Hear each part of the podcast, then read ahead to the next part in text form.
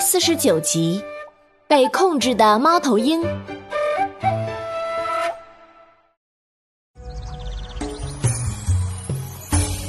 Hello，大家好，我是你们喜欢的安娜妈咪。上一集咱们说到，在阿良的帮助下，蜂王归来，并和阿良定下了新的契约。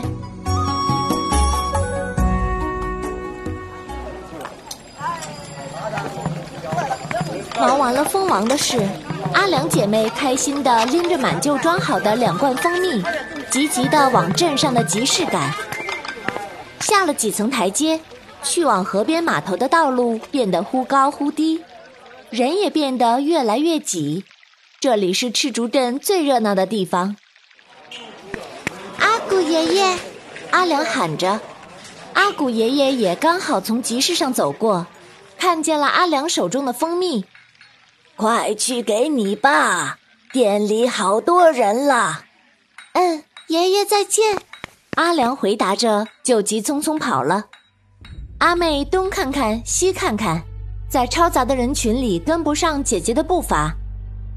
呀，阿姐，快看！阿妹忽然尖叫了一声。阿良转身一看，一个熟悉的黑色身影在街口一晃就不见了。啊！那是耍猴的黑衣人。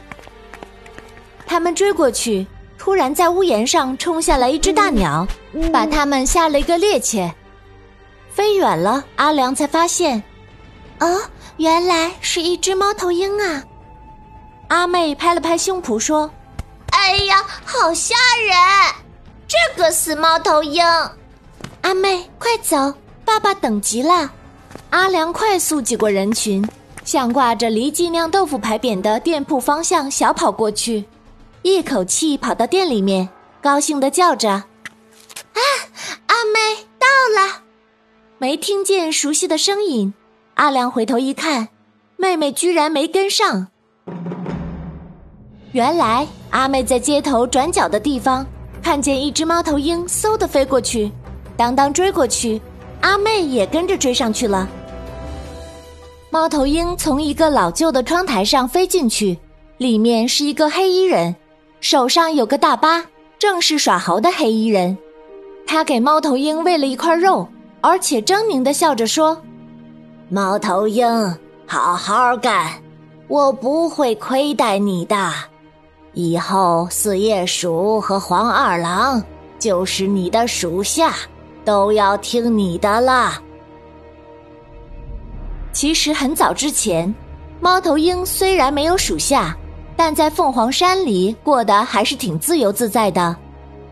就在一天清晨，猫头鹰正在打盹儿，却被住在隔壁树上的那只小黄雀叽叽喳喳的叫醒了。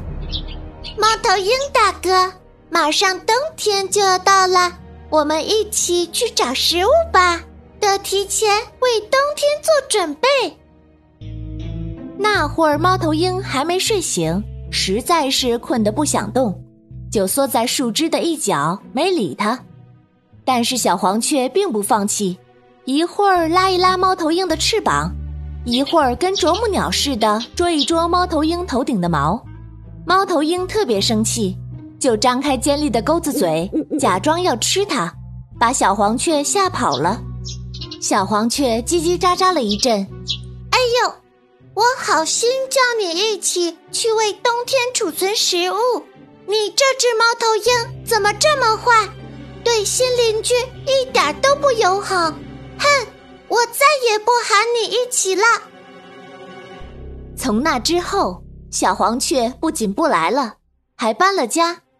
猫头鹰看起来却好像一点儿也不在意，甚至还在心里说：“哼，真是一个笨蛋雀。”不知道我们猫头鹰和小麻雀不一样吗？我们的视觉系统太发达了，可以感知十分微弱的光线。白天的阳光如此强烈，紫外线会伤害到我们的眼睛的。哼，不来就不来，有什么了不起的？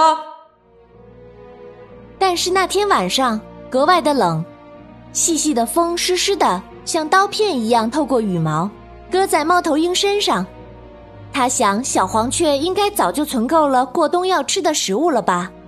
打了个哆嗦的猫头鹰理了理自己凌乱的羽毛，想着，等哪天没什么阳光，又天气暖和的话，白天和小黄雀一起出来寻找食物，或许也是个不错的选择吧。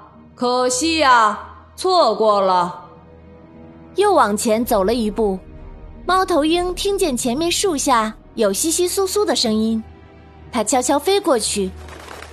哦，原来是一只迷了路的小水牛。小水牛也感觉到头顶上有一双敏锐的眼睛，正冒着凶光瞅着它。抬头看见猫头鹰的大眼睛，小水牛吓得哞一声，撒腿就跑。哎呀，至于吗？老兄，你等等我！可真是白长这么大个牛头了，居然还怕我！猫头鹰很无奈，他想起之前在附近一个洞里有很多萤火虫，便飞过去抓了几只，赶来放在小水牛的头顶上。至始至终，猫头鹰什么也没说，只是心里默默的祝福。小水牛啊，你遇到我算是你好运。有了这些萤火虫，你应该可以早点找到家了吧？以前的猫头鹰是那么懒散，又那么快活，蓝天广阔，星空璀璨，任它翱翔。即便有寒风刺骨的夜晚，它也是来去自由的，偶尔还能发发善心，救助森林里的小动物们。后来就因为贪吃一块肉，中了耍猴人的圈套，受控于黑衣人，做了那么多坏事，怎么就变成了这样呢？现在的猫头鹰好像失忆了似的，完全不记得以前的自己也是会帮助迷路的小水牛的呢。吃了一块肉，为了讨好黑衣人，猫头鹰又叽噜叽噜叫了几声。小朋友们。受控于黑衣人的猫头鹰，究竟会有怎样的结局呢？下集安娜妈咪精彩继续哦！